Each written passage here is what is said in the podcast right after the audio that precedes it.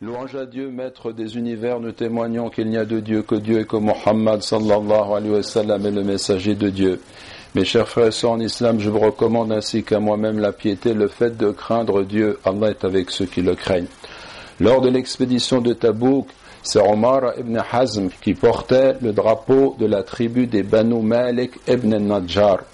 Le messager de Dieu, sallallahu alayhi wa sallam, lui prit ce drapeau des mains et le donna à Zayd ibn Thabit, le compagnon célèbre, pour avoir eu, entre autres missions, la mission d'être le Katib el-Wahy, celui qui a consigné par écrit la révélation, c'est-à-dire le Coran. Omar demanda alors au messager de Dieu, as-tu été informé à mon sujet de quelque chose qui pourrait m'être reproché? Le prophète lui répondit, non, mais le Coran est mis en avant, et Zayd en a pris une part plus importante que ce que tu en as pris. Ce récit, mes frères et sœurs en islam, dans notre monde contemporain obnubilé par le prestige des apparences, nous donne un bon critère qui permet de comprendre qui mérite que nous l'estimions et lui accordions notre préférence sur autrui. Les hommes qui étaient autour du messager de Dieu, sallallahu alayhi wa sallam, pendant l'expédition de Tabouk, c'étaient les pieux compagnons qui étaient sortis en entreprenant cette expédition, espérant recevoir l'un des deux bienfaits, la victoire ou le martyr. Malgré cela, le messager de Dieu, sallallahu alayhi wa sallam, les distinguait selon leur mérite. Ici, il était question du plus méritant pour porter le drapeau. Et il choisit, le prophète choisit, sallallahu alayhi wa sallam, Zayd ibn Thabit, celui à qui revint la mission plus tard de compiler le Coran, celui qui connaissait et maîtrisait l'hébreu et dont l'intelligence et la sagacité étaient reconnues. Autant de qualités qui le rendaient digne de la mission qui lui était confiée. Ainsi, mes frères et sœurs en islam, donner une responsabilité à quelqu'un doit reposer sur des critères et des fondements clairs, loin du désir capricieux des uns et des autres. Il s'agit d'un point extrêmement important. En islam, celui qui donne une responsabilité sur un groupe d'hommes à quelqu'un, alors que se trouve parmi eux qui craint Dieu plus que lui, trahit Dieu, exalté soit-il. On retire aussi de ce récit, mes frères et sœurs en islam, un autre enseignement.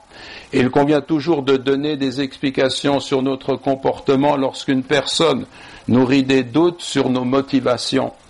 Ici, Omar ibn Hazm a pensé que le prophète, sallallahu alayhi wa sallam, avait eu écho de nouvelles le concernant, ce qui n'était pas le cas. Et le messager de Dieu, sallallahu alayhi wa sallam, lui en exposa aussitôt la raison. C'est ainsi qu'il convient, par de claires explications, de protéger les hommes des mauvaises pensées qui peuvent leur venir à l'esprit dans certaines situations, notamment les empêchant de porter des jugements sans fondement à l'encontre de leurs frères qui sont parfaitement innocents. Le messager de Dieu, sallallahu alayhi sallam, a montré quel était le motif qui l'avait conduit à remettre le drapeau à Zayd ibn Thabit, en lui expliquant qu'on ne lui avait rien dit à son sujet, mais que le Coran était mis en avant, et que Zayd le devançait du fait de la part qu'il en avait prise. Il fit comprendre ainsi à son interlocuteur que son choix n'était pas le fruit d'un caprice, mais qu'il reposait sur un critère. Ce récit nous apporte encore, mes frères et sœurs en islam, une autre leçon. Le Coran est mis en avant. Il élève celui qui vit lié à lui, le mémorisant, le récitant et le méditant. C'est ainsi que de façon constante et très concrètement, le prophète sallallahu alayhi wa sallam liait sa communauté au livre de Dieu et distinguait ceux qui étaient le plus attachés à la révélation. On voit ainsi le messager de Dieu, sallallahu alayhi wa sallam, marier un homme qui ne possédait rien, contre le fait d'enseigner à son épouse ce qu'il connaissait du Coran.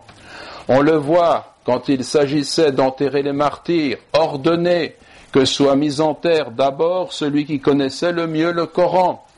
Tout comme on le voit, sallallahu alayhi wa sallam, tout comme on le voit remettre le drapeau entre les mains de Zayd ibn Thabit, que Dieu soit satisfait de lui. D'après Hoffman, le messager de Dieu, sallallahu alayhi wa sallam, a dit Le meilleur d'entre vous est celui qui étudie le Coran et qui l'enseigne, rapporté par Al-Bukhari. Et d'après Aisha, le messager de Dieu, sallallahu alayhi wa sallam, a dit Celui qui est habile dans la récitation du Coran est avec les anges nobles et obéissants. Quant à celui qui le récite avec hésitation et difficulté, il obtiendra une double récompense, rapportée par Al-Bukhari et Muslim.